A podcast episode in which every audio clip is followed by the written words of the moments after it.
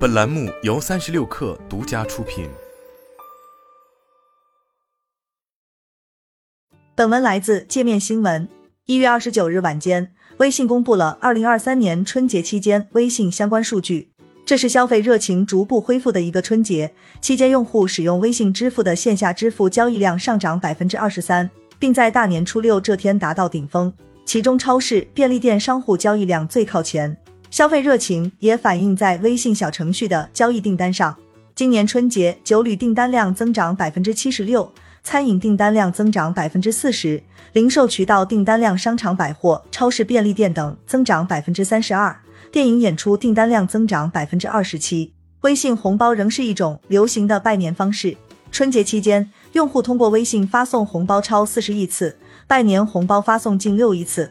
动态红包封面领取超三千八百万人次。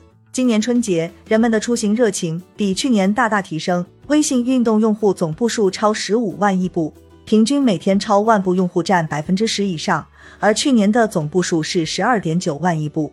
也有许多人利用春节的时间阅读。春节期间，微信读书用户阅读总时长超过一千八百万小时，单人最长阅读时长一百二十小时，平均每天看书超十七小时。其中，影视带动原著迎来阅读高峰，《三体》阅读量重回第一，《流浪地球》则升至第五。用户在视频号发布的春节相关短视频数量上涨近百分之一百七十。家乡生活、家庭团聚、节日美食是用户记录最多的主题。